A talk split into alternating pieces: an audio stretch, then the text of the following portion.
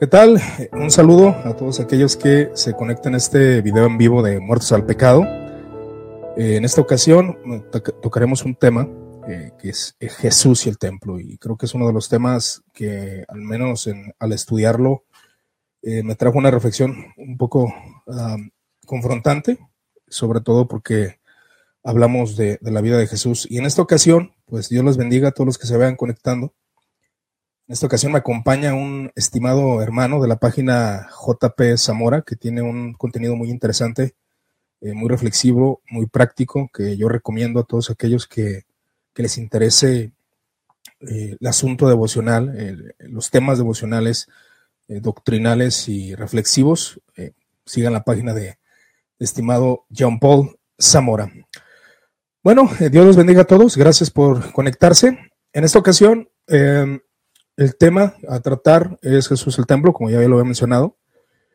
Eh, es un tema, eh, vaya que ya tenía tiempo que no tocaba temas escriturales, precisamente de pasajes bíblicos, pero esta ocasión eh, es un tema que puede traernos a una profunda reflexión y sobre todo porque es uno de los eventos más, ah, pues más llamativos y aún escandalosos de la vida de Jesús y relacionamos el templo, el templo de Jerusalén, una de las más grandes maravillas del mundo antiguo, eh, llena de ritos y de ordenanzas que Dios manda en el antiguo pacto, que le dio a Moisés, que éste eh, estableciera los ritos. Dios los establece y Moisés obviamente los pone en práctica. El, igual en, una, en un pequeño resumen, el primer templo fue construido por Salomón, como ustedes saben. David tenía la intención de construir el, templo, no lo logró. Eh, para él fue muy doloroso en no poder eh, hacer un templo para Dios, para el Dios que amaba. Así que Salomón lo construye, pero este templo es destruido, destruido por los babilónicos en el 585 a.C.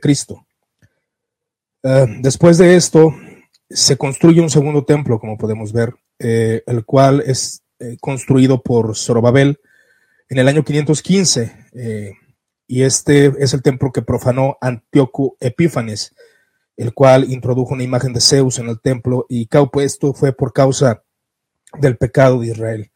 Entonces, a finales eh, del año primero antes de Cristo, eh, se ha reconstruido este templo y es reconstruido por Herodes. En el año 70 vuelve a ser destruido. Pero Jesús visita este templo y lo purifica. Y eso es algo que me gustaría profundizar aquí juntamente con John Paul, John Paul Zamora. Eh, Buenas noches, Iván. Buenas, noches, Iván. Gracias por la presentación. Sí, como eh, cuando conversamos y me invitaste, una de las cosas que dije yo que me gustaría hablar de algún tema bíblico. Y creo que es importante esto. Tú en la introducción bien decías la importancia que tiene el templo y hacías finalmente una, una frase que la tenemos bien, eh, la tenemos interiorizada en nuestro lenguaje evangélico, en gran medida gracias a la Reina Valera, que es este suceso de la purificación del templo. Y ese es el punto, eh, el que voy a poner en cuestión. La pregunta es, ¿Jesús estaba purificando el templo? ¿Esa era la idea de él?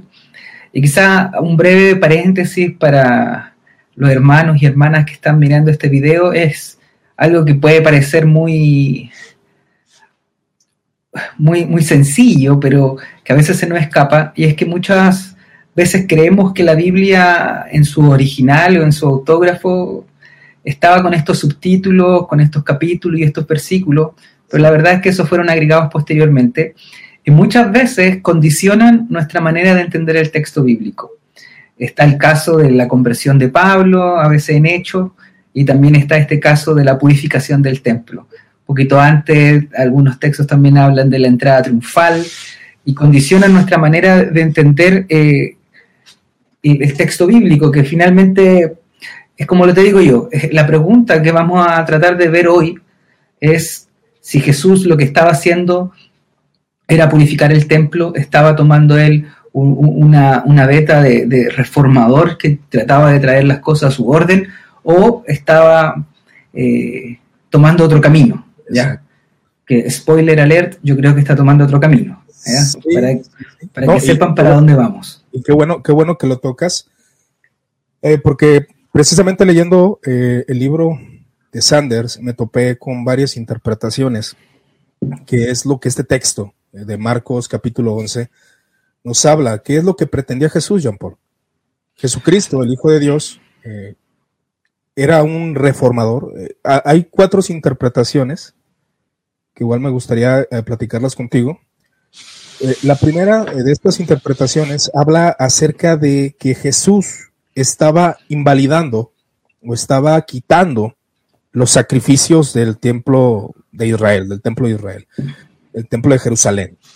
Quería eh, quitar todos esos ritos que no servían de absolutamente nada y, creo que ahí es donde podemos entrar en contexto acerca de la vida de Jesús. ¿Quién era realmente Jesús? ¿Qué religión practicaba Jesús?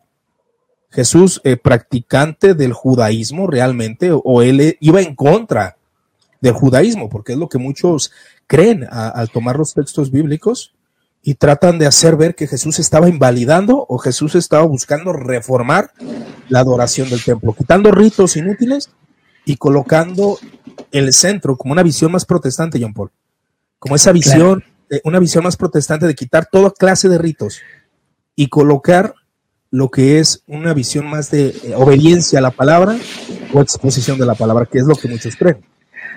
Claro, vamos a tener que llegar a ese punto, yo creo, lo voy a abordar un poquito más adelante, que hay, dos cosas con las que nos enfrentamos también hoy dentro del evangelicalismo, protestantismo, respecto a la interpretación de este suceso, que están muy ligadas a lo que acontece en la vida de los reformadores o la reforma, ya el contexto histórico para ellos, no sé, este entendimiento de que la religión se estaba convirtiendo en un negocio y un comercio, a través de la indulgencia y todo eso, que la salvación se obtenía por casi por poder adquisitivo. Y el otro también, que el otro punto del protestantismo, que era que la verdadera fe o la verdadera religión no tiene que ver con los ritos externos, sino con los ritos internos. Y a veces se interpreta este texto de Marcos 11, lo que se llama la purificación del templo, lo que es conocido como eso, o para los que no recuerdan muy bien la escena, es Jesús llegando al templo, volteando algunas mesas eh, luego está esa frase de que este templo es una casa de oración para todas las naciones, pero ustedes lo han hecho o lo han convertido en una cueva de ladrones. Y luego eh, pasamos a, a otras escenas que ocurren ahí en el templo. Pero ese es el, suceso central. Ya probablemente usted ya ha visto más de alguna pintura, algún meme de Jesús con los látigos sacando a los comerciantes, dando vueltas eh, los utensilios de ahí, donde muchos han tratado de interpretar esto como desde una mirada más contemporánea, una crítica al mercado, una crítica a, la, transacción de, dinero, al capitalismo, otros como una manera de, de, validar ciertas protestas sociales, donde Jesús era casi una especie de revolucionario de izquierda que lo que estaba haciendo obviamente desde una mirada actual se interpreta así, estaba yendo en contra de los poderes fácticos, en contra de los sacerdotes y en contra de, los líderes de Israel. Eh, pero es, importante que para que tengamos un contexto previo antes de llegar a, esta escena, es como tú decías, ver, no, no creo que haya hoy, en el siglo XXI, una un edificio que haya tenido la significación que tuvo en su momento el templo. No sé si nosotros somos capaces de dimensionar lo que era el templo para los judíos. El templo era un edificio, ciertamente, pero donde habitaba la presencia de Dios. Para ello era el punto, o sea, era el donde se junta el poder político, el poder económico, la religión, estaba todo ahí hoy día nosotros no tenemos algo así, no tenemos un lugar único donde todos los cristianos podemos considerar que es lugar más sagrado donde vive Dios. Entonces, es muy complejo, quizás desde una mirada occidental, económica, uno podría hablar, no sé, de Estados Unidos y, la Casa Blanca, pero aún así eso no llega. Quizás dentro del evangelicalismo podríamos hablar de la Biblia como objeto y que si el día de hoy alguien llegase a cuestionar la Biblia, su veracidad, eh, sería mirado, no sería bien mirado dentro de la cristiandad, pero no llega esto a igualar la dimensión de lo que estaba aconteciendo y de la importancia que tenía el templo para el judaísmo en el primer siglo, que era el judaísmo de Jesús. El templo tenía una función importantísima en la, en la vida de los judíos. De ahí derivaba, como decía antes, todo lo que tiene que ver con la política, todo lo que tiene que ver con lo religioso, obviamente, el sacrificio, todo esto, y además era el distintivo que ellos tenían como nación, como etnia, como grupo. Es decir, Dios está con nosotros. Y, eso no es como estos cantos que tenemos nosotros, oh, Dios está con nosotros, sino que era, Dios está con nosotros porque aquí Él tiene su casa. Él mora aquí. No está en ningún otro templo, sino que Él está aquí, exacto. Entonces, cualquier acción desde ya que Jesús estuviese haciendo en el templo que hiciera eh, eh, saltar a la alarma para nosotros como un cristiano 20 siglos después debiese llamarnos la atención. A veces pasamos por alto esto, pero por ejemplo Marcos eh, toma bastante tiempo en hablar acerca de lo que Jesús hizo en Jerusalén, hizo en el templo, la enseñanza alrededor del templo. Casi yo podríamos hablar que la misma extensión que su crucifixión, o sea, era, algo que para, al menos para el evangelista Marcos es sumamente importante y Marcos lo, inclusive, él cuando organiza su evangelio, lo organiza de tal modo que los textos que van antes de este suceso y los textos que van después nos ayudan un poco a entender lo que sucede en el templo. Bien, hablabas tú de Sanders, que Sanders lo que trata de ver es, esta relación entre Jesús y el templo y pone algunas interpretaciones, como bien decías. Entonces, tengan esto, hermanos, en mente y van eh, a Jesús entrando al templo donde está, eh, obviamente, toda esta escena de, de cambio, de venta, que, para empezar no es algo anormal. Yo creo que usted también se ponga en los pies de la gente de ese tiempo, alguien que tenía que llevar su sacrificio y no se tomaban un bus, no tomaban un avión. Fue como entrar a, no lo sé, imagínate un culto en nuestros tiempos, John Paul, que, alguien entra, empieza a hacer, a tumbar mesas, o sea, nosotros necesitamos ver y profundizar en ese hecho, que Jesús de, hecho aún es muy criticado eh, por muchos fuera de la cristiandad por esa actitud que tomó, que la, cual no es muy entendible. A mí me, agrada una interpretación, John Paul, y me, igual me gustaría comentarla contigo. No sé tú qué piensas de esta, pero de estos textos, precisamente de Marcos capítulo 11, la interpretación popular es que Jesús estaba viendo la corrupción que había en el templo. Eh, hablando de corrupción en el sentido que había un abuso hacia los feligreses. Eh, decían, eh, ahora sí que los rollos del Qumran y varios escritos judíos han hecho ver que el judío preferiría la muerte a no entregar su ofrenda en el templo. Preferirían morir. Ellos eran celosamente eh, cumplidores de los estatutos y mandatos porque el ir al templo de Jerusalén, como bien tú lo dijiste, y eso es, es una interpretación para poder entender la importancia del templo, Dios estaba ahí realmente. Dios estaba ahí realmente. La presencia de Dios bajaba eh, como, como lo ocurría en el tabernáculo de reunión y para ellos era sumamente importante estar ahí. Ver en el santo templo y las escrituras sagradas es evidente que mostraba la importancia del templo de Jerusalén y la santidad que había en el templo de Jerusalén. Jesús cuando entra, que es la interpretación popular John Paul, que tumba las mesas, ve la corrupción que se está desarrollando en el templo. ¿Cuál es, cuál es esta corrupción? Bueno, había varias cuestiones. ¿Qué vendían? Vendían palomas, vendían eh, eh, cabritos que eran sumamente necesarios para, la, eh, para el sacrificio. Era algo útil, era algo necesario que estuvieran ahí. Pero cuando entra Jesús, sabía que había una transacción la cual muchos no podían llevar su, su, su cabra, su oveja, su paloma, porque se le rechazaba. Y muchas veces estas, estos animales iban eh, realmente puros, limpios. Pero para que compraras mejor en el templo, te decían que no, que era un, animal impuro y tenías que comprar uno. Pero el problema era de que tus monedas romanas las tenías que cambiar. Eh, ahora sí como el dólar, ¿no? El tipo de cambio y todo esto. El cambio que, que se desarrolla ahí, o el cambio que se hace, la moneda, la moneda romana, eh, los judíos no querían aceptar la moneda romana. Y creo que tú tienes una moneda, ¿no? Romana.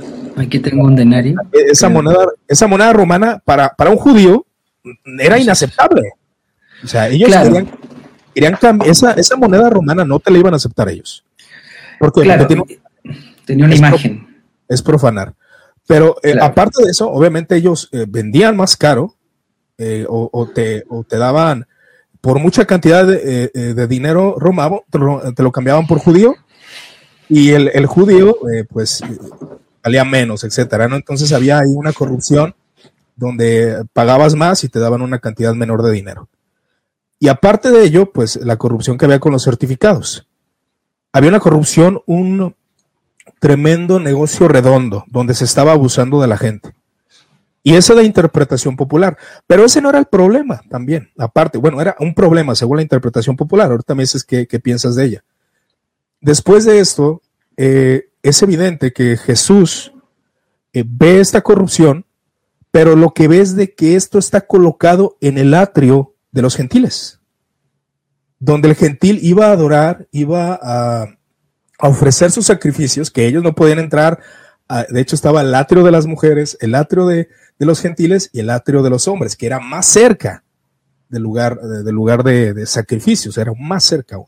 El templo era una maravilla. Eh, a veces no la podemos dimensionar porque pues ya no tenemos la evidencia del templo, tenemos un templo destruido. Pero era un templo hermoso y, y grande.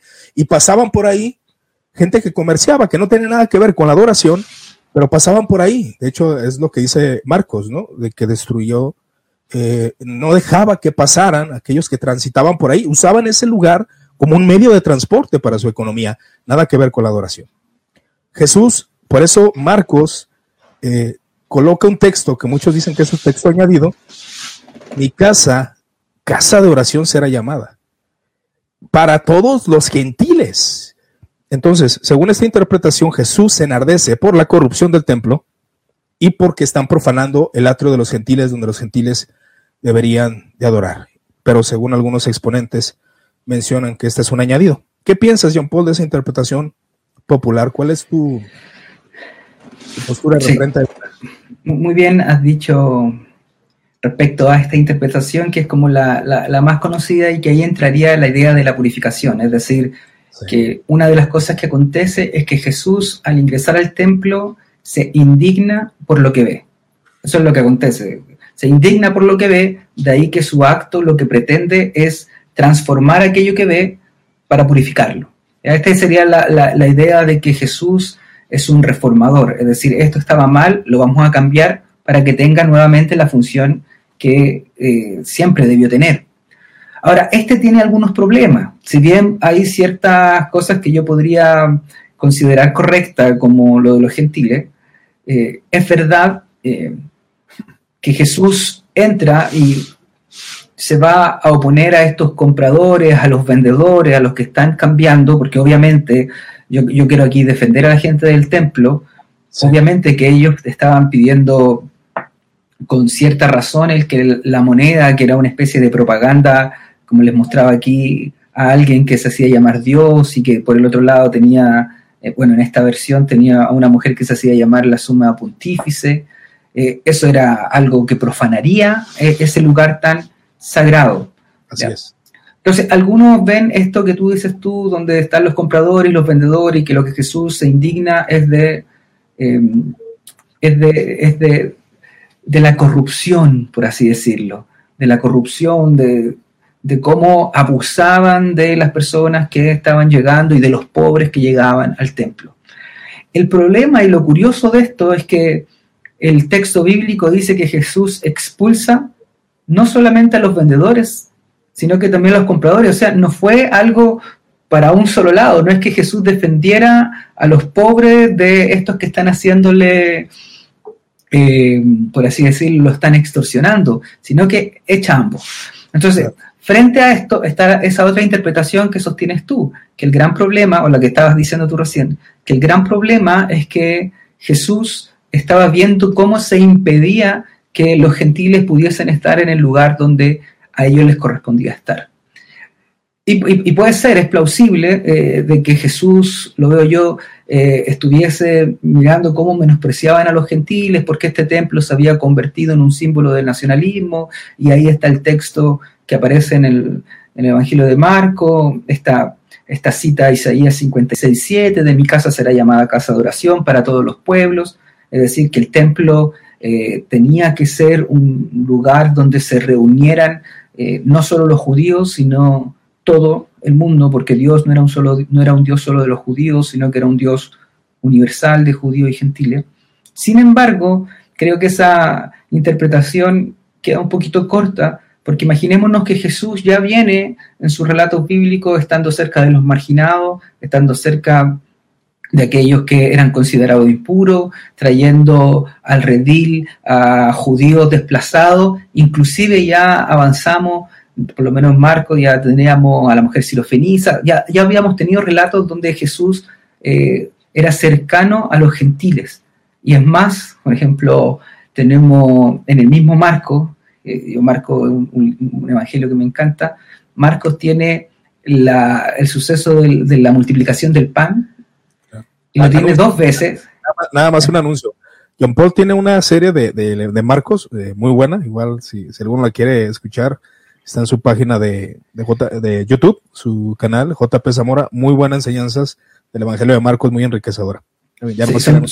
son, pequeños resúmenes, yo subo 15 minutos después de cortos de a veces de clases que eran de una hora más o menos, pero para que no consuman la hora entera hasta los 15 minutos. Pero es interesante, por ejemplo, cómo el relato muestra que Jesús multiplica el pan para los cinco mil porque eran judíos que estaban pobres, hambrientos, que Jesús se preocupaba. Pero un poquito más adelante vuelve a replicar el mismo acto, pero ahora con gentiles y enterrar a los gentiles. O sea, Jesús no solamente estaba a lo que voy yo preocupado de los judíos, sino también de los gentiles. Entonces parecería curioso que Jesús ahora llega a Jerusalén, entra al templo y que su objetivo era, bueno, con los judíos entramos adentro y los gentiles quédense donde les corresponde a ustedes yo creo que Jesús estaba viendo este Isaías 56, 7, que para muchos judíos era un, texto escatológico, es decir, ellos comprendían que en algún momento el templo iba a ser un templo para todas las naciones, pero que eso iba a ser en el futuro, no ahora. En cambio, Jesús lo estaba eh, viendo como algo que tenía que ser ya, que era responsabilidad de Israel haber llevado el, e, este no sé, no, es el Evangelio, tendría que haber llevado el mensaje, la palabra de Dios, este Dios a todas las naciones, pero fallaron en eso. Entonces, creo yo que lo que pretendía Jesús con esto era purificar el templo, creo que no. Y ahí estoy en sintonía con Sander, que él habla acerca de tres acciones, o, o bueno, yo le puse tres acciones proféticas en algún momento, pero él habla de acciones proféticas. Los profetas en el Antiguo Testamento, si ustedes bien recuerdan, no solo profetizaban con palabras, no solamente decían el mensaje de Dios a través de su boca, sino que también a través de sus actos. A veces hacían una especie de performance, performance actorales de lo que Dios estaba diciendo. Casos, ustedes se imaginarán muchas, desde el profeta que se casa con, con una prostituta hasta otro que cose excremento, etcétera, etcétera. Casos extraordinarios, ¿eh? Sí para cuando usted quiera ser un profeta y, ahí la gente más ligada al, pentecostalismo, los carismáticos, sepan a qué se, se están exponiendo, a comer heces. Ya, paréntesis. Pero aquí vemos tres actos proféticos. ¿ya? Y por ejemplo, en el mismo 11 eh, de Marcos tenemos lo que se llama la entrada triunfal, que es para otra conversación, podemos hablarla, que yo no creo que haya sido una entrada triunfal, sino que es un acto profético donde él toma todos los anuncios que los profetas habían dicho acerca de lo que tenía que acontecer y él sin decir Jesús, sin decir yo soy el Mesías, yo soy el Cristo, sin decirlo con palabras, lo hace con acciones. Ingresa a Jerusalén montado en un pollino, como decía el, el texto veterotestamentario, como decía la profecía. Él lo ingresa para no decir, hey, aquí yo soy el Mesías prometido, sino como un acto, él se muestra como el Mesías prometido. Luego de eso viene una situación que también deja mucho perplejo, que es el acto de maldecir la higuera. En Marcos, esta la higuera que la maldice por algo que uno podría considerar injusto, que uno dice, pero ¿cómo? Claro, ¿cómo maldice esta higuera por no tener fruto si no era el tiempo de fruto? Y luego viene el templo. Entonces, aquí está la pregunta, si tú fueras, Iván, un judío en el siglo I y estás ahí presente en el templo, donde están ocurriendo cosas que son normales, más allá de las intenciones que no sabemos si realmente estaban adulterando los pesos, estaban haciendo estas cosas que no sabemos, son cosas normales. Eh, como te decía delante, imagínate a alguien que tiene que recorrer a pie kilómetros con un animal que tenía que llegar puro para, él, para él, era de beneficio, o sea, realmente era bueno lo que estaban haciendo en el templo. Exacto, era algo que Dios había ordenado en el Antiguo Testamento. Ahora, el llevar eso tenía cierto grado de complejidad, podía, eh, imagínate, llevar no sé cuántos kilómetros recorrido y que se te haya muerto el animal, o que le haya pasado algo, o te das cuenta que es impuro. Entonces, la costumbre normalmente era que llevaban, eh, vendían a este animal y después te daban un certificado de pureza y después tú llegabas a Jerusalén y comprabas el animal para ahorrarte llevarlo en el trayecto y que hubiese pasado algo. Entonces era algo, entre comillas, normal y que quizás nosotros no consideraríamos errado. ¿ya? Esto es importante, quizás paréntesis. Mucha gente se toma de esto para decir que en las iglesias, si hay una librería, si hay una cafetería o si hay algo, están yendo en contra de la voluntad de Dios porque en la casa del Señor no se debe vender. definitivamente, don Paul, eh, la transacción comercial era parte de la ley de Moisés. Exacto, a eso voy. Era parte. Ahora, por eso te digo, ¿qué es lo que pasa? Si yo creo y, lo que sostengo aquí es que Jesús estaba generando un acto profético y tú estás, Iván, en el primer siglo ahí y ves de repente a un hombre que a lo mejor no lo conocía, pero ven a un hombre que comienza a generar este escándalo y dar vueltas mesa. ¿Qué pensarías tú que él está pensando? ¿Qué, es lo que quiere transmitir el volcar mesa? Ahora, es importante, paréntesis ahí retar la idea, de que este volcado de mesa no debió ser algo muy grande, no debió ser algo eh, que eh, impidiera que se siguieran haciendo los sacrificios, porque si no Jesús hubiera sido arrestado inmediatamente, la guardia del templo hubiese llegado. Debe haber sido sí algo que generó una conmoción, que quedó en la mente de los discípulos, quizás la gente de alrededor, pero no fue algo muy grande. Entonces la pregunta es, ¿qué piensas tú que Jesús está tratando de comunicar si tú fueses un observador en ese momento? Ah, evidentemente, eh, creo, creo que aquí es donde, tal vez eh, conforme a tu pregunta y lo que yo veo en los textos, por precisamente la maldición de la higuera, que va conjuntamente con, este con estos textos de la, del templo, ¿verdad? Omitiendo ese punto, ya que que es entendible lo que, lo que Jesús quería hacer. Ahora, volcar una mesa nos habla de destrucción. Nos habla de, de, que, algo va a ser destruido.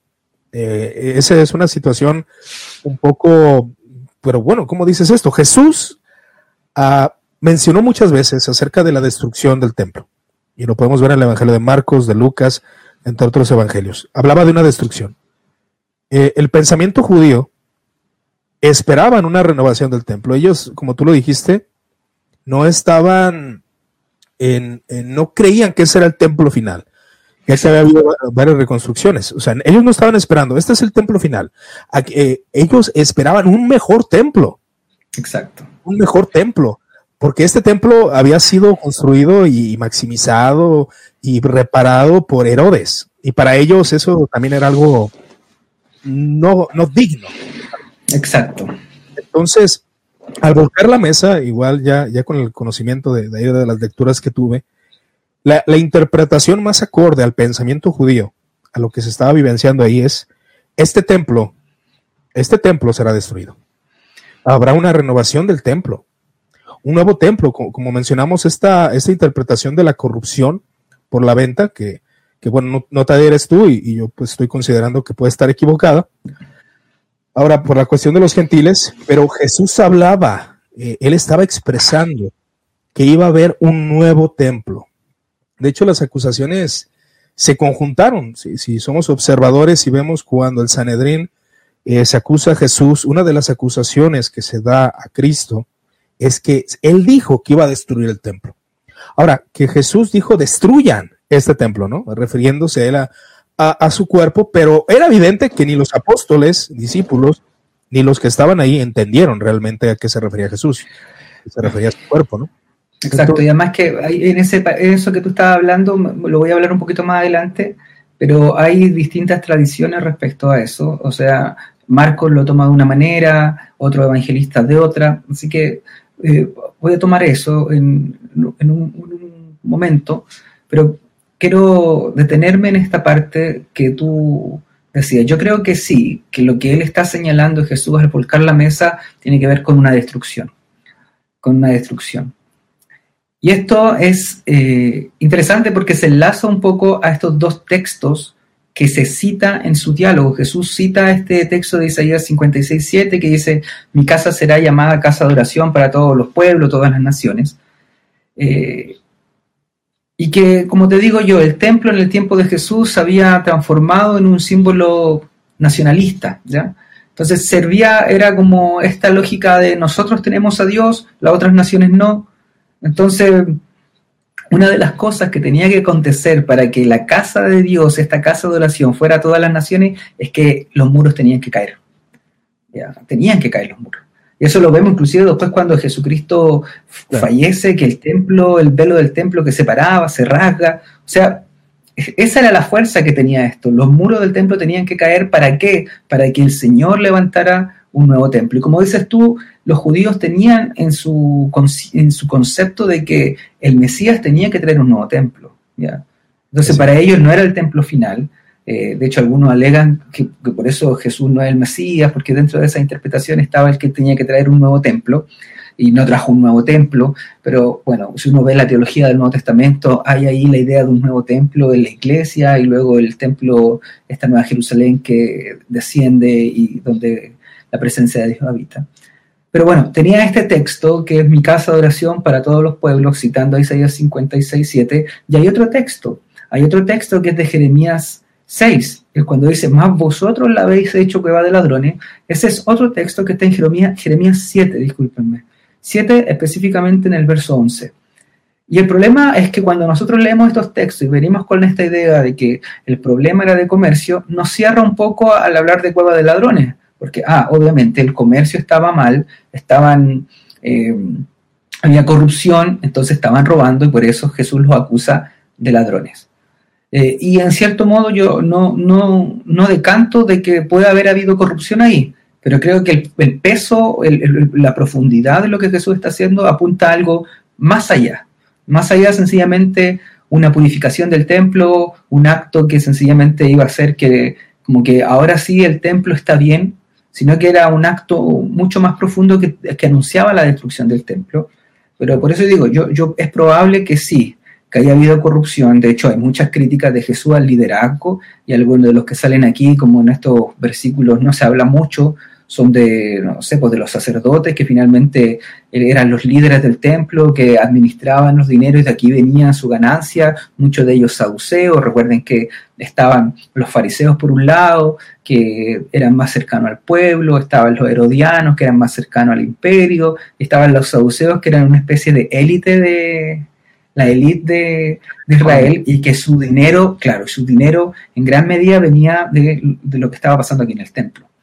Por eso yo, yo, yo no digo que aquello no acontezca. Para mencionar, perdón, John porque te interrumpa, para mencionar, mucha gente a veces se confunde, pero ¿quiénes eran, John Paul, los líderes que estaban, eh, los que gobernaban el templo, los que manejaban el templo? ¿Qué secta o sector judío religioso era el que lo gobernaba, John Paul? Eran gran parte los saduceos. Los saduceos. Y de hecho los, fariseos estuvieron contentos y avalaron, según la tradición juánica y según lo que vemos en el capítulo 2, que que ahí vemos más próximo, eh, más rápido el evento del templo. La tradición uh dice, por eso Nicodemo se acercó a él, Señor, sabemos que vienes de Dios, por lo que hiciste.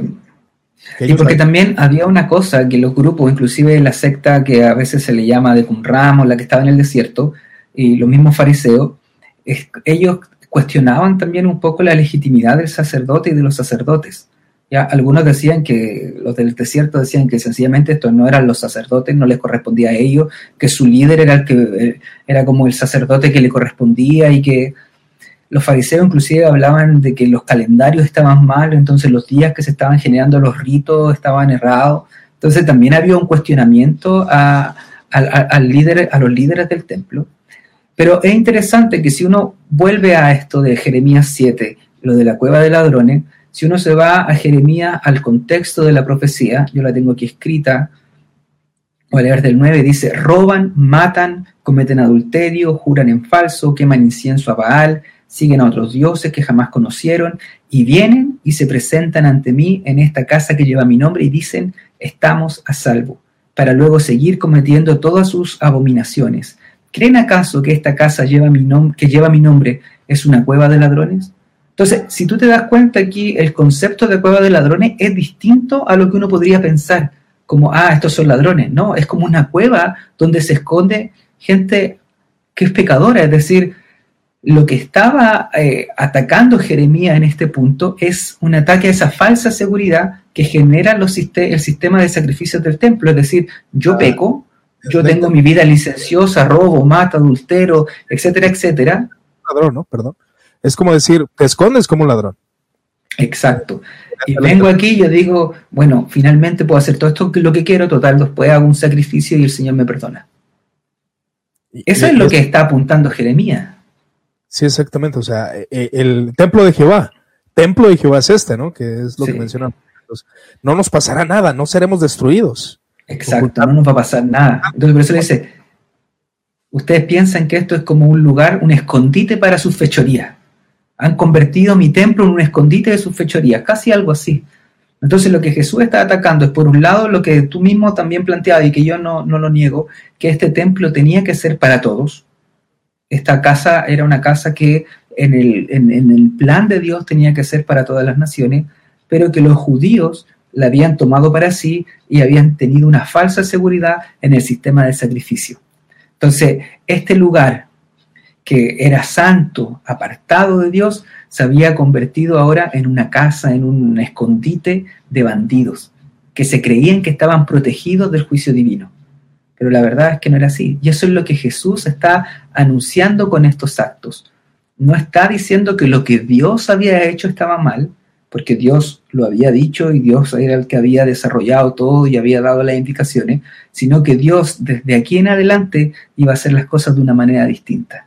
Entonces su acto es un juicio contra el templo y su sistema de, sacrificio y todo aquello. Entonces es un acto profético que apunta a la destrucción del templo. Es una, es una excelente explicación, como aquí lo dice Juan, eh, referente al templo y referente a la cueva de ladrones, a la referencia. No es de que Jesús, volvemos a enfatizarlo, estaba hablando de la corrupción, que, que como dices, es probable que la exista, la existe, eh, hubo, pero no se refería a eso. Se refería a, lo que comentabas. Ustedes se esconden del juicio divino, como si no fuera a ocurrir, refiriéndose a, estos saduceos, como, como lo mencionamos, a los saduceos y a, los líderes religiosos y aún a los, a los que estaban ahí. Entonces podemos descartar eh, de estas de las cuatro posturas, John Paul, eh, que Jesús lo hizo por la corrupción de la venta, o simplemente, como algunos argumentan, porque Jesús eh, estaba aboliendo los sacrificios y el templo. Jesús estaba rechazando el templo, John Paul. Jesús estaba en contra del judaísmo. Eh, Jesús funda una nueva religión, que es lo que muchos... Es, interesante porque esa interpretación tiene luego la siguiente pregunta. ¿Qué hacen los primeros apóstoles, los primeros discípulos en hechos que van al templo? Exactamente. Y siguen teniendo. De hecho, esta explicación nos ayudaría a entender la otra, porque ¿qué significa? Que Jesús está diciendo, pronto el templo va a ser destruido, viene el juicio del templo. Entonces, que el templo en sí no era malo, no estaba mal, pero que venía algo nuevo. Entonces, los primeros discípulos veían al templo como algo que estaba pronto a, a, acabarse, pero no era necesario aislarse o irse de ahí, porque este era un acto profético que apuntaba a la destrucción del templo era el lugar de, congregantes, de congregantes de la iglesia primitiva. Era su lugar de congregarse. La oración, ¿a dónde iban? Exacto. Ellos vivían en el templo. Exacto, vivían su vida ahí y, eso, es interesante. Ahora, otra cosita que si nosotros avanzamos en, Marcos 11, luego avanzamos al Marcos 13, esto se hace mucho más evidente, porque en Marcos 13 dice que un discípulo comienza a elogiar el templo se ve esta gran estructura, la Jerusalén en sí empieza a, elogiarla. Entonces Jesús le responde, le dice, ¿ves estos grandes edificios ahí en el Marcos 13.2? Dice, no quedará piedra sobre piedra que no sea derribada. Entonces, eso reafirma un poco más. Yo te, venía diciendo que desde la entrada de, a Jerusalén, que era un acto profético, lo de la higuera, que en realidad lo que, en, resumen, lo que la higuera está diciendo Jesús es que así los líderes de Israel parecen ser esta higuera que cree tener mucho fruto, que muestra una belleza, pero que cuando tú te acercas y la miras por dentro es tan seco. Y luego viene este juicio del templo que es más o menos lo mismo, es decir, tienen esta grande arquitectura, este grande edificio, piensan ellos que Dios está ahí con ustedes, pero no se han dado cuenta que Dios está tomando un rumbo distinto. Y que este templo que para ustedes ha significado tanto, este templo que para ustedes les genera esa falsa seguridad, está destinado a destruirse para que Dios restaure desde las cenizas algo nuevo. Entonces, confirmando la, clarificación de los textos bíblicos, hablaba de un liderazgo eh, eh, corrompido, claro que sí. La higuera, la maldición de la higuera, como lo mencionabas. Exacto. todo lo que ocurre en el templo no es una purificación o no es una abrogación, ninguna reforma religiosa, lo que Jesús estaba haciendo, sino que, que es como una continuidad de las promesas. Jesús está diciendo, el templo que ustedes esperan, un nuevo templo, va a venir, va a estar aquí, va a ser levantado. ¿Y quién es el que lo levantará? A qué templo se refiere, que obviamente tiene un sentido escatológico, lo que estamos... Claro, claro. Juan, Juan lo toma como que Jesús está hablando de la resurrección, sin embargo los sinópticos lo están apuntando a un sentido más escatológico. Ahora, es interesante que si Jesús estaba sencillamente purificando el templo para que luego siguiera, y como que Jesús lo purificó para que luego siguiera más adelante, entonces ¿por qué en Marcos 13 dos capítulos más adelante habla de la destrucción del templo. ¿Ya? Si en realidad Jesús solamente lo purificó porque cuando alguien purifica algo o limpia algo, no sé, esta taza, yo la voy a limpiar es porque voy a volver a usarla. Que, claro, queda bien y ahora sigamos usándola. Pero aquí está anunciando algo que después se refuerza en el 13.2, que es que Jesús va a destruir el templo. Y es más, como te decía antes, cuando tú hablabas acerca de que cuando a Jesús lo culparon, eh, eh, para crucificarlo, una de las cosas que dicen de él es que en el 1358 le dicen, te hemos oído decir, o sea, tú Jesús dijiste, yo derribaré este templo hecho a mano y en tres días edificaré otro sin, sin intervención de las manos. O sea, hay algo aquí, hay algo aquí. Que perduró porque en el libro de los Hechos, eh, cuando Esteban es eh, apedreado, se menciona esta misma acusación. Jesús de Nazaret, aquel que que sigue este hombre, que este templo, que ellos pensaron que sí iba a haber una revuelta. O sea, fue una mala interpretación, evidentemente, de las palabras de Cristo. ¿Verdad? claro, o sea, es que, es que imagínate, imagínate lo que pasaría el día de hoy. Por eso digo, no tenemos un, algo afín. Imagínate a alguien que diga, yo voy a destruir la Biblia y no va a quedar letra pegada a letra. O sea, sería algo, una cosa bien desafiante. Exacto. Alguien desafiante. Esto es un ejemplo para protestantismo, ¿eh? Voy a destruir la Biblia y no quedará letra. No quedará letra sobre letra, sí, imagínense. O, bueno, es como decirlo un católico, destruir el Vaticano y levantaremos otro lugar. No lo sé, no lo sé, pero sí, tratar de comparar esas, esa importancia que tenía para el pueblo de Israel. Ahora, e, este, este, acto queda bien eh, eh, introducido dentro, ligado a Jesús, porque ya vemos que se lo dice a este discípulo, y como te decía, por ejemplo, Marco habla de que es un discípulo, otro evangelio habla de que son a varios discípulos, más allá de eso, Jesús dice estas palabras de que no quedará piedra sobre piedra. Luego vienen y los que lo acusan para llevarlo a la cruz dicen que lo escucharon decir que él iba a, destruir el templo. Y luego cuando él está crucificado ahí en el, en el capítulo 15, eh, una de las cosas para burlarse de Jesús, le dicen, ¿no eras tú el que decías que iba a derribar el templo y que lo ibas a reedificar? O sea, es algo que queda bien y como tú bien decías, luego en Hecho, en el capítulo 6 de Hecho, ante la muerte de Esteban, una de las acusaciones que se le hace eh, a Esteban es que él habló acerca de que Jesús iba a destruir ese lugar y cambiaría las costumbres que Moisés les dio. O sea, esto es solamente un paréntesis, no nos vamos a profundizar en esto, pero es probable que algo, una de las cosas que hizo que quisieran matar a Jesús, más allá de la divina providencia, del plan de Dios eterno, es que Jesús eh, lo vieron como alguien peligroso frente al templo. Eh, porque esa es una interesante pregunta que quizás puede ser para otra conversación, es porque, bueno, ¿por qué querían, por qué confabularon para matar a Jesús? ¿Qué les pareció? ¿Por qué lo quisieron hacer? ¿Qué los motivó a hacerlo? O sea, ¿por qué, motivó a los fariseos o a, los saduceos?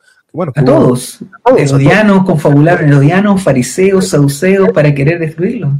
porque no, en la mente de ellos, eh, de hecho, cuando, uh, cuando vemos en, en los salmos, eh, maldito, o sea, a Jesús realmente lo veían como un maldito, maldito por Dios. Eh, en Deuteronomio, que cualquier hombre que es colgado de un madero es porque es maldecido por Dios. Eh, realmente para las palabras del impío, del hombre blasfemo, estaban en Jesús. O sea, ellos veían a Jesús así. O sea, no lo veían bien. No, no era, ah, Jesús es un hombre bueno, santo y recto, vamos a crucificarlo. No, ellos no pensaron. ellos, ellos tenían una, una visión de Jesús equívoca, obviamente, pero ¿qué lo motivó? Ese sería interesante charlarlo algún día. Claro, pero a lo que voy aquí y que lo que quiero hacer el punto es que la relación entre Jesús y el templo era realmente importante lo que estaba pasando y queda registrada en la tradición y en sus primeros cristianos, los primeros creyentes tenían esto como algo sumamente importante, es decir, Jesús eh, dice Esteban que iba a destruir el, el templo y que y ellos y por eso se alteraron porque dijeron hay que matar a Esteban. ¿Cómo se le ocurre decir que va a ser destruido este templo? que es eh, lo que nos identifica, es que lo que simboliza que Dios está, ni siquiera simboliza, es que Dios está con nosotros, que Dios está con nosotros y quiere cambiar las costumbres que nos dio Moisés. O sea, eso era inaceptable. Por ende, asesinan luego a Esteban. O sea, no solo asesinaron a Jesús por el tema del templo, sino que también asesinaron más adelante a Esteban. Fíjate, la, visión, me gustaría eh, mencionar este texto, que otra vez meditaba en eso precisamente. ¿Cómo veían a Jesús volviendo al aspecto de destruir el templo, de un hombre impío, de un hombre que estaba profanando el templo, que quería destruir el templo, que quería llevar al pueblo a una rebelión tremenda? Cuando leemos Deuteronomio capítulo 13, que dice, ah, tal vez se presente en tu pueblo algún profeta o soñador profesional y pronostica alguna señal o prodigio. Si ocurre esta señal y prodigio, él te dice, vamos, sigamos a otros dioses, dioses que, eh, que, son de, que, son de nos, que no son de nosotros, y sirvámosle. No hagas caso a las palabras de aquel profeta o soñador, porque ya ve, Dios te prueba para saber lo que hay en tu alma y en tu corazón. Este profeta o soñador debe morir. Menciono esto para que entendamos que cuando los fariseos, saduceos, veían a Jesús, ellos veían a, que Jesús era este hombre, que era un profeta soñador, que hacía prodigios, señales para apartar al pueblo de Dios, de Yahvé. Y, más con estas palabras malinterpretadas de la destrucción del templo, John Paul. Claro, y de hecho, si tú te recuerdas muy bien después de lo que acontece en el templo, en esta llamada purificación del templo ahí en, en Marco, viene la pregunta que le hacen a Jesús y le dicen, oye, ¿tú cómo se te ocurre hacer esto? ¿Con qué autoridad estás diciéndola? Y quizás seríamos mucho más felices si Jesús hubiese dicho la autoridad, pero él le pregunta, bueno, ¿con qué autoridad lo hacía Juan el Bautista? Ahora nosotros sabemos cuál es la autoridad. O sea, Jesús nos está contraponiendo, como a lo mejor eh, algún, algunos podrían haber pensado, al Dios del Antiguo Testamento, sino que él, eh, Jesús se siente como él es, es, la voz del Dios del Antiguo Testamento, viene el Mesías de él, viene en esa voz. No, no, no es Jesús diciendo el plan de Dios en Moisés estaba mal, e, ese era un Dios falso, como lo pensaron algunos gnósticos en algún momento, ese es un Dios más. Exacto, es Dios, es Cristo es el vocero de Dios, es Dios el que va a destruir el templo. No recuerdo, igual estoy confundiendo que hay un libro que se llama Jesús no es cristiano, no sé si estoy ahí tomando mal el, término, pero es que Jesús no era cristiano. Jesús era judío.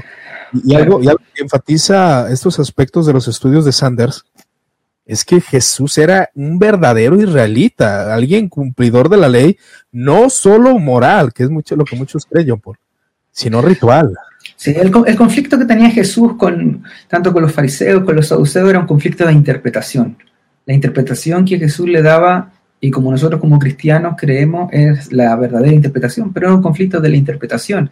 No es que Jesús, eh, no es que Jesús eh, estuviera en contra del Dios del Antiguo Testamento, como por eso digo, como algunos gnósticos en algún momento lo entendieron, eh, que Jesús era un, Dios o, él venía a revelarnos al verdadero Dios, a, este Padre que no es el mismo Dios del Antiguo Testamento, no, para nada. Ahora, opinión, ¿no? Exacto, lo que estaba diciendo es Dios ahora está operando así. Y de ahí todos estos textos que uno puede ver, ahora mirarlos de nuevo, como el del odres nuevo, con vino nuevo, vino viejo, odres viejo. Y todo esto... El pacto, sobre todo. Por ejemplo, en el Sermón del Monte también, cuando dice, uh, ustedes oyeron, eh, se dice, no matarás, pero yo os digo que cualquiera que mate, y algunos dicen, es una nueva ley, una, nueva, una ley más, más alta. Pero bueno, al menos yo la interpretación sé que Jesús como judío no estaba dando una ley más alta, estaba dando la verdadera interpretación Exacto, de la ley. Exacto. Ahora es interesante que, por ejemplo, y ya, para ir cerrando un poquitito mi punto, claro. es interesante que cuando, eh, bueno, acontece esta de, que va a ser destruido y el anuncio que él está dando, es que el templo eh, tiene una función el templo no era sencillamente un lugar como nosotros podríamos considerar ahora un, para ir a visitar y mirar. Tiene una función primordial que es los sacrificios, que tiene que ver con todo este sistema ritual de sacrificio. Entonces, a nosotros ya no nos parece tan extraño no tener un templo en ese sentido, porque comprendemos que los sacrificios cesaron con el sacrificio de Cristo. Se cesan ahí, porque Cristo es el, el sacrificio definitivo. Entonces, cuando Cristo está anunciando que el templo iba a ser destruido porque Dios había cambiado de plan, bueno, es que nosotros, o sea, no es que había cambiado de plan, sino que Dios estaba manifestando su plan, eh, había llegado el momento, el final estaba cerca y nacería un nuevo templo perfecto. Eh, cuando Dios estaba anunciando eso, claro, para nosotros es mucho más claro entenderlo ahora a la luz de la crucifixión, a la luz de la resurrección, entendiendo de que ya no es necesario un lugar para hacer sacrificio, pues puesto que Cristo fue el verdadero sacrificio. O sea, a lo que voy es que realmente cambió la situación. Cambió la situación. Ya no es que ahora tengamos que estar en paz con Dios por medio de los sacrificios continuos, sino que ahora estamos en paz con Dios por medio de Cristo. Entonces sí cambió la situación. Y los primeros creyentes entendieron esto. Ellos no dijeron, ah, el templo está impuro. Eh, no, ellos consideraban que el templo podía seguía en su función, estaban en un lapso de tiempo eh, en que el templo seguía, pero que tenía los días contados. Y aquello ya más adelante lo podemos entender y ver a la luz de lo que aconteció en el 70. El, sacrificio de Cristo, eh, que obviamente entendemos que quita, como dice el escritor de los Hebreos, eh, los sacrificios de animales que no podían hacer perfecto los hombres, ya que no podían limpiar totalmente la conciencia. Pero Jesús, eh, eh, o al menos lo que se, llega a comprender por algunos cristianos, de que viene un nuevo orden, que es un nuevo pacto. Pero este nuevo pacto es una avalación del antiguo pacto. Es decir, eh, van de la mano, va en conjunto, es una continuidad. No podemos quitar la intención de los sacrificios del antiguo pacto y aún de su funcionalidad en su tiempo, que aún algunos consideran que aún eran medios de gracia y medios de perdón, los cuales Dios, obviamente, por su pacto, avalaba. Claro, está lo, que dice que eran sombras de lo que había de venir. Exactamente. Y en Cristo, en Cristo se entienden y se deben ver a la luz de Cristo. Y claro que luego hay discusiones respecto a, los pactos, qué significan y cómo se, entienden. Claro. Eh, ahí sería la teología del pacto, ¿no? Y que, ya sería otro tema. Ya sería otro tema totalmente. Pero Jesús, eh, como judío, y aún Pablo, eh, ellos veían en lo que estaban haciendo la gran continuidad. Eh, pongámonos en la mente de Jesús como hombre, ¿no? La continuidad del pacto, la continuidad de la ley, lo que se iba a quitar de, la ley, que es obviamente los sacrificios de animales, para que el sacrificio de Cristo, el que perdona, que limpia de conciencia, que sana eh, al pecador, según lo que dice el profeta Isaías, y el cual va a levantar este nuevo pacto para la casa de Israel, y para los gentiles, ¿no? Entonces, es algo que, nosotros debemos de comprender precisamente de los textos bíblicos y sobre todo de esta no purificación del templo, eh, conforme a la interpretación de Jean Paul, y bueno, yo, eh, no de Jean Paul, sino más bien a, diferentes maestros, y aún es una interpretación que yo estuve indagando sobre eh, Marcos, lo que está hablando, ¿no? Desecho escatológico. Exacto, yo estoy apuntando a Marcos. Ahora, y, como te decía, es importante comprender esto porque, como hablábamos en algún momento, mucha de la interpretación que tenemos está a la luz de los sucesos que pueden haber acontecido en la Reforma, donde uno veía a Roma, que Roma estaba vendiendo indulgencia, había cambiado O sea, se entiende a Roma como este templo al que llega alguien y ve que estaba todo ahí contaminado, impuro, había pecado, por lo cual era necesario purificarlo uh, y, y, volver a la verdadera religión, que no tenía que ver con los ritos, sino con un corazón. Ahora, eso eh, está presente, uno puede verlo en el Nuevo Testamento, de que el, el corazón y, y muchas otras cosas. Así que no estoy excluyendo aquello, sino que estoy profundizando y comple completando esto de mostrarlo de una manera mucho más profunda. No es meramente una purificación en el sentido de que era algo que estaba impuro, es purificado y ahora continúa. No, es algo que estaba eh, en, el, dedo de Dios a punto de terminar. Y ese es el punto. Por eso Marcos 13 anuncia que no va a quedar piedra sobre piedra por eso es tan importante la destrucción del templo en, en, en, en, la tradición de Jesús, tanto lo que vemos aquí en Marcos como la parte de la muerte de Esteban y luego lo que acontece ya al final. Y de hecho en el Apocalipsis 13 después vienen estos pequeños, o sea, en Marcos 13 viene después estos pequeños apocalipsis donde viene el anuncio de, de, de, cómo Dios iba a operar de aquí en adelante y, y todas esas grandes señales y esas cosas que, bueno, también serán para otro día. Sí, claro. Ahora que Apocalipsis menciona, ¿no? Que el templo es el Cordero, es Cristo y, y, la presencia eh, eterna de Dios. Pero bueno, en, en, ese sentido, nosotros podemos tomar de, lo que podemos de las Sagradas Escrituras y sobre todo del cumplimiento, de no desligar las historias, como tú bien lo mencionabas, no ser marcionistas, ¿no? De separar historia, de Israel ya quedó a un lado, eh, ya aquí la iglesia, eh, sí, es verdad, pero esas promesas, el templo, la destrucción del templo, porque Dios va a construir un templo y sobre todo a mí me resalta las profecías mesiánicas cuando le dice a David, un hijo tuyo me levantará templo. Y obviamente la interpretación ya es Salomón, pero la interpretación mesiánica es Cristo, Jesús, levantará ese nuevo templo. Y quizás y quizá para terminar y ahora, y ahora sí despedirme, un, una pequeña aplicación que, que, recuerdo haberla hecho en algún momento, y que el gran problema de los judíos era que sus signos, eh, el templo, a veces la ley, se habían convertido objetos que pretendían ellos que iban a salvarlo en el día final. Eh, quizá el día de hoy no tenemos un templo ni tenemos esa fascinación específica por la ley, pero tenemos otros símbolos que a veces como cristianos podemos, nos generan fascinación. Desde, no sé, desde alguien que diga yo soy evangélico, voy a la iglesia, por eso Dios me debe salvar, o inclusive por mi conocimiento, yo he estudiado tanto, yo sé tantas cosas y me he leído tantos libros, así que esto me refugia a mí para ser salvo al final. Y la verdad es que tenemos que aprender que así como esos judíos estaban equivocados de ver el templo como esa cueva donde podían ocultarse y decir, mira, yo peco, peco, pero voy al templo, a veces también tenemos que tener nosotros cuidados de pretender justificarnos en el camino en que Dios no está justificando. Es decir, yo tengo una vida irregular, pecadora, pero eh, soy maestro de la Biblia, soy un ávido lector de ciertos autores, eh, voy a la iglesia los días domingos, hago esto, hago esto otro, donde la justificación no, no, viene por eso, ya, no viene por eso. Como creyentes, como cristianos y como evangélicos, creemos que la justicia, la justificación viene por la fe en Cristo Jesús y no debemos separarnos de su mano. Así que eso es sumamente importante porque a veces nos extraviamos en el camino y es fácil perder el rumbo, es fácil involucrarse en otro asunto y, olvidar que nuestra confianza debe estar en Cristo y en su obra. Amén, amén a eso, John Paul. Gracias por esa gran reflexión. Eh, pues eso, eso nos queda la confianza que, que, que, debemos de tener en Cristo, ser justificados por su gracia, por confiar en Él, eh, no por nuestros encubrimientos en nuestra religiosidad.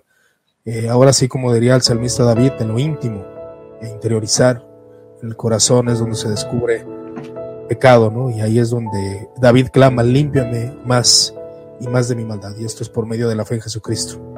Bueno, pues muchas gracias a todos. Que tengan una excelente noche. Gracias por estar en este café teológico. Ya lo saben, que Dios eh, los siga bendiciendo y cual, cualquier duda y comentario, pues ya estamos a sus órdenes. Gracias.